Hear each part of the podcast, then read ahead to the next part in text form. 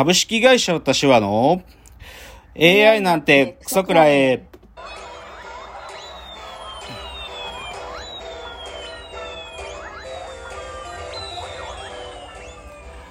群馬が生んだ怪談時、株式会社私は社長の竹之内です。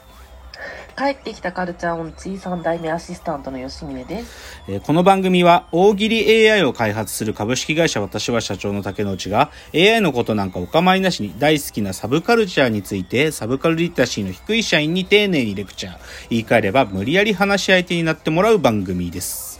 ということで今日は第92回。いやーなんかまた寒いね。寒い。冬になってきま寒い、したね。うん、寒い。もう、布団からなかなか出づらいですけどね。ちょっとまた今週のラジオエンタメライフいくつかお話ししてみたいなと思うわけですが、えっとね、MBS 毎日放送という、まあ、あの、関西の放送局だけど、情熱大陸とか作ってる曲だけど、MBS で、あの、ロンドンブーツの田村淳さんがやってる田村淳のコンテンツホリックって番組があるのよ。はいはいはい、はい。まあ、関東在住の我々は TVer で見るしかないんだけど、うんまあ、これでね、あのね、まあ、これ毎回どういう番組かっていうと、ゲストを呼んで、そのゲストの方たちが、まあ、なんていうか、好きだったり、ハマってたりするコンテンツを、ひたすら紹介するっていう番組なの。で、先週の11月19日と、まあ、今週の、あの、今日だ、26日、まあ、2週にわたってゲストが、あの、水曜日のダウンタウンの藤井健太郎さんなんですよ。藤井健太郎さんは、おそらくテレビ地上波初登場だよ。顔出しは。うん。そうそう。で、その藤井健太郎さんが紹介して、まあ、で、まあ、このラジオの中でもたびたびお名前は出てくるくらい、やっぱりまあ、現代のヒットメーカーのお一人であることは間違いないんで、まあ、興味深く見たんですよ、僕は。で、うん何を紹介してたかってバーっとね、とりあえず前編で紹介してたのは、あの、YouTuber のアサギーニョって知ってる？アサギーニョって女の子がいるの。で、えっ、そと、化粧する人？あ、化粧もしたりする。ショートカットの女の子。化粧もしたりする。はいいろいろやるけど、その子が今年の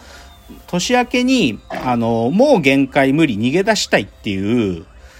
あの、まあ、ミュージックビデオなんだけど、でも、なんていうか短編映画みたいな動画出したんだよね。で、僕これ、てかね、このアサギーニョって僕らがもうたまにお仕事一緒にしたりするチョコレートって会社の一員で、うんこのもう無理、あ、もう限界無理逃げ出したいって、なあの、まあ、僕らも仕事したことある栗林くんっていう、まあ、そのチョコレートの中での代表的なクリエイターの一人も、が、まあ、リーダーになって朝銀乳と一緒に作ったやつで、なてか、まあ、まあ、これ、まあ、すげえなと思ったんで、僕も出てきた時、今年の年始めで栗林くんに、すげえね、あれっつったんだけど、まあ、それを藤井健太郎さんも挙げてた。あとね、これね、僕ね、見るかどうかずっと迷ってたんだけど、ネットフリックスに、ブラックミラーバンダースナッチっていうのがあるの。で、これは視聴者、あの、ドラマなんだけど、ドラマっていうかね、映画っていうかな。なんか、見て、し見てる側が、なんかある意味選択を迫られて、選んでいくと物語のストーリーが変わってくのね。だからゲームブックみたいなのを映像でやっちゃったみたいな作品なんだけど、僕その構造がなんかまあもう誰でも思いつくじゃんとか思いながら ちょっとみなんか食わず嫌いしてたんだけどなんか藤井健太郎さんが勧めてたからちょっと見てみようかなと思ったね。ああとはこれはね僕知らなかったんだけどなんかこれあ本当にアマチュアの高校生が撮った作品で「春の遠足スケートボードで」っていう。かわいい。なんか高校生たちがスケボー乗ってなんか小旅行に行く様をずーっと撮ってるんだよね。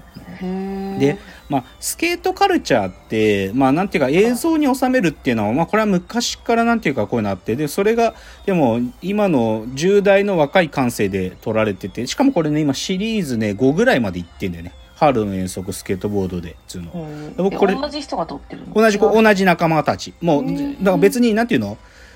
なんか、本当に素人たちだから、すごく、なんかすごい劇的なことが起こらないんだけど、なんかそこには青春が映ってるみたいなもんがあって、それ紹介してて、僕これは知らなかった。で、あとはね、まあこのラジオトークでも僕一回喋ったんだけど、さらば青春の光と藤井健太郎さんがやった、あの、映像ライブっていうのがあったのよ。で、で、え？これは18金で、18歳以下はダメで、かつ女の人もダメなの。男じゃなきゃ見れないんだけど、うん。まあ内容は僕も、これ行けなかったの。これチケットがね、もう超プレミアでもうね、メルカリとかでは9万とかでやり取りされてた。そう、だから全然東京で大阪で計4回しかなかったんだけど、僕も行けなくって、ただ、うん。これの話はしてたね。だからまあ今週も今日の夜かな、また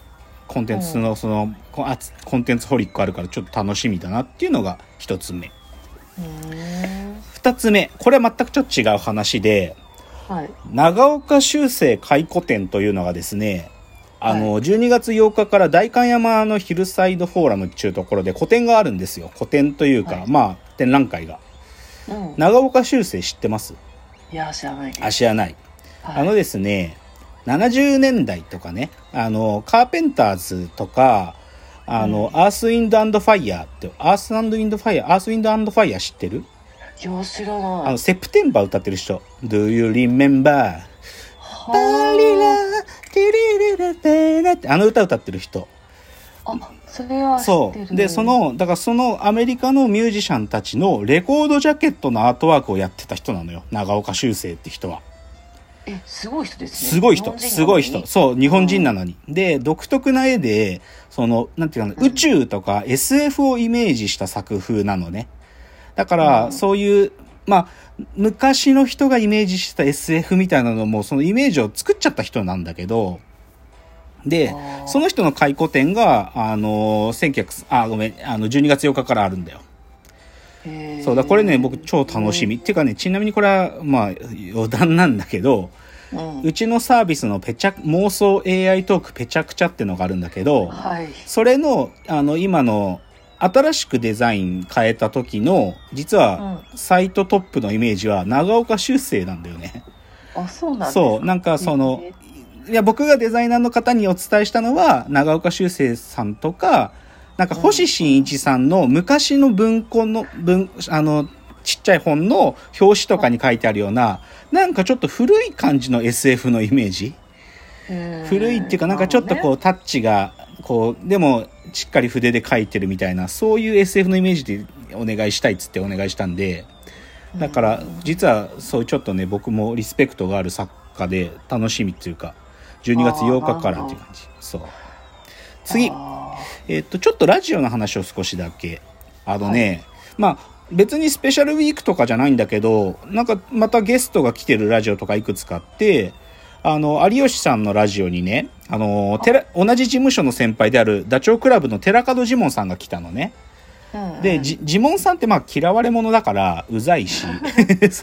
だけどさ僕そこでまあ僕もジモンファンだからすっげえ面白く聞いたんだけどそこで僕今まで知らなかったジモンエピソードがあってね超面白かったのが、うん。ジモンさんがね、昔ね、結石ができちゃったんだって。で、あの、まあ、尿管結石石ができちゃったっつって、で、お痛い痛いっつってお医者さんに痛い、らしいそう、なんかね、食生活とかでなんか、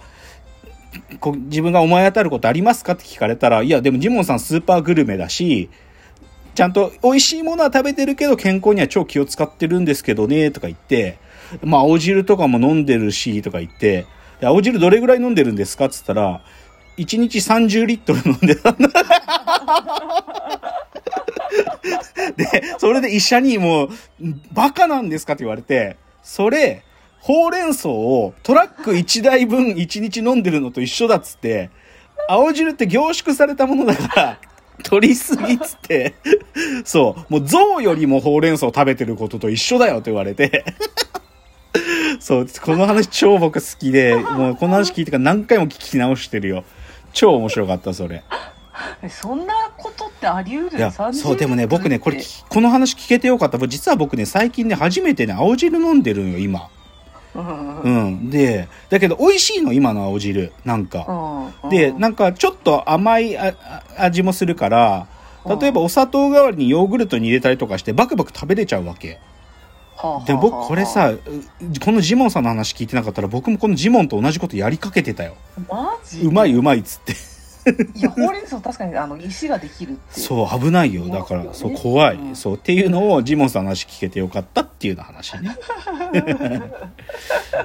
ラストで、で、最後、あ、まあ、あとね、ちょっとこれはスポーツトピックスで、あの、クイーンズ駅伝っていうのが日曜日あったんですよ。あの、女子、女性、女の人の、あの、実業団の、あの、日本一を決める陸上、あ、駅伝の大会なんだけど、うん、で、まあ僕が、まあその、本当はね、俺今年オリンピックがあって、そこに出る予定の、その鈴木亜由子選手っていうのは僕ファンだから、なんだけど、鈴木亜由子選手正直今年オリンピックあったらマジダメだったのね。怪我が。怪我ずっとしてて、で、今回の駅伝大会も正直、その伝部のところに痛みがあるとか言ってたから大丈夫かなと思ってたけど、うん。もうね、見事、駅伝抜群に強いから、もうん。う、彼女が勝負を決める走りをして優勝してたんだけど、うんだからよかった。復調してて、だからこのまま、まあ来年オリンピックをやれたら、彼女期待、まだちゃんと持てるなっていうのは分かったっていうのが一個と、あと、増田明美さんと仲が良すぎる。鈴木愛子さんは もう家族ぐるみの付き合いだから、もうおばあちゃんの短歌とか持ってきてんの、なんか。おばあちゃんがなんか短歌を最近やってて、今日は愛子ちゃんのために短歌が書いてくれたのよ。ものを私がで手紙で受け取ってきましたとか言って、なんか、おばあちゃんが増田明美宛てにあゆ子の走りについての短歌を書いてるっていう、もうあまりに仲が深すぎるっていうのはちょっと衝撃。じゃあ最後、今日の格言言って、こう、全、あの、オープニング終わりたいと思います。今日の格言。セリーグの改革待ったなし。うん巨人が弱い。もう巨人も負けたけど、日本シリーズソフトバンクに。もう完全に力負けしてる。もう、どうにもならない。明らかにセリーグの、とパリーグの力の差が強すぎる。も